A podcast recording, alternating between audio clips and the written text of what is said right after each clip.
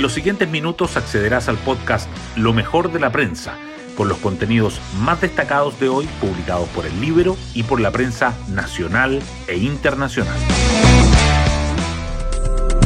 Buenos días, soy Isidora Cóndor y hoy es miércoles 28 de junio de 2023. Toda irregularidad tiene que salir a la luz y les he instruido a los ministerios que acá hay que anticiparse.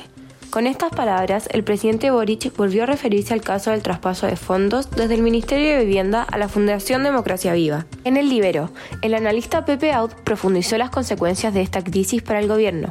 De esta, el presidente Boric no sale, dijo en relación a cómo el tema seguirá por mucho rato en la agenda. De hecho, el ministro Montes viajó ayer a Antofagasta, Revolución Democrática presentó una querella y la PDI allanó el domicilio de la diputada de RD, Catalina Pérez.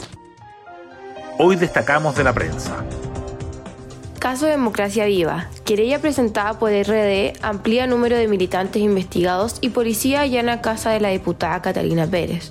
El partido solicitó que se cite a declarar ante Fiscalía a 12 de sus afiliados, mientras que la PDI incautó en el domicilio de la parlamentaria documentos, dispositivos móviles y computadores asociados a su expareja Daniel Andrade, que ayer pidió a la justicia que le dé calidad de imputado en la causa.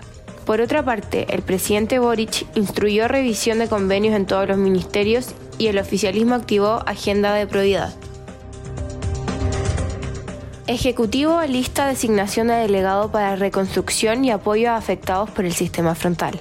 El gobierno informó de futuro nombramiento durante Comité Político Ampliado de la Moneda y el subsecretario del Interior anunció la creación del Comité de Ayuda Temprana, que tendrá 30 días para buscar soluciones a daños provocados por las lluvias.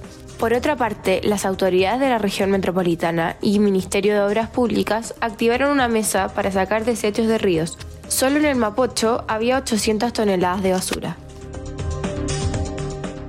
Marcel responde a CPC por alza de impuestos y dice que crecimiento no es suficiente. El ministro de Hacienda, mediante una declaración pública, respondió negativa del gremio empresarial a que pacto fiscal incluya aumento de tributos e insistió que el ingreso fiscal por mayor crecimiento económico no es suficiente para financiar gastos. En tanto, durante el Chile Day en Nueva York, Marcel dijo que la reforma tributaria no tocará a inversionistas extranjeros.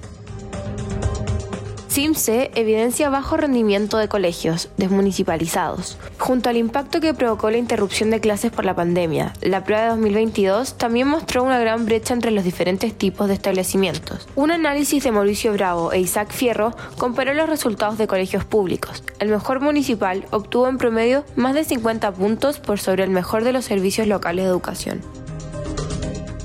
Hoy en la portada del Libero. Pepe Out y caso de Fundación Democracia Viva. El presidente Boric de esta no sale.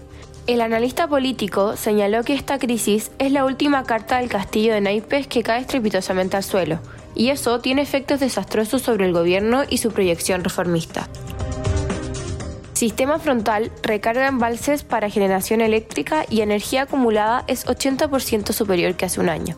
Las lluvias descomprimen la situación de estrechez y ayudan a disminuir los riesgos de abastecimiento dice coordinador eléctrico.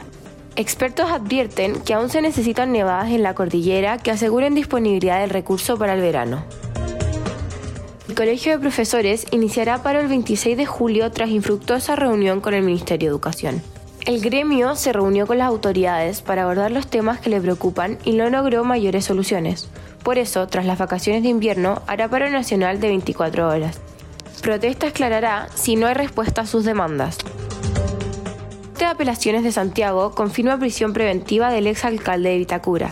El Tribunal de Alzada rechazó recurso presentado por la defensa de Raúl Torrealba, formalizado por fraude al fisco, asociación ilícita, delitos tributarios y lavado de activos. El exedil permanecerá detenido en Capitán Llaver. Palestino dice adiós a la Copa Sudamericana de la forma más dolorosa. Los árabes llegaron a la última fecha con tres puntos más y mejor diferencia de goles que San Lorenzo, pero quedaron fuera tras su derrota 1-2 ante Fortaleza en Rancagua y la goleada 4-1 de los argentinos a estudiantes de Mérida. Y así llegamos al final de este podcast, donde presentamos lo mejor de la prensa. Me despido y espero que tengan una muy buena semana.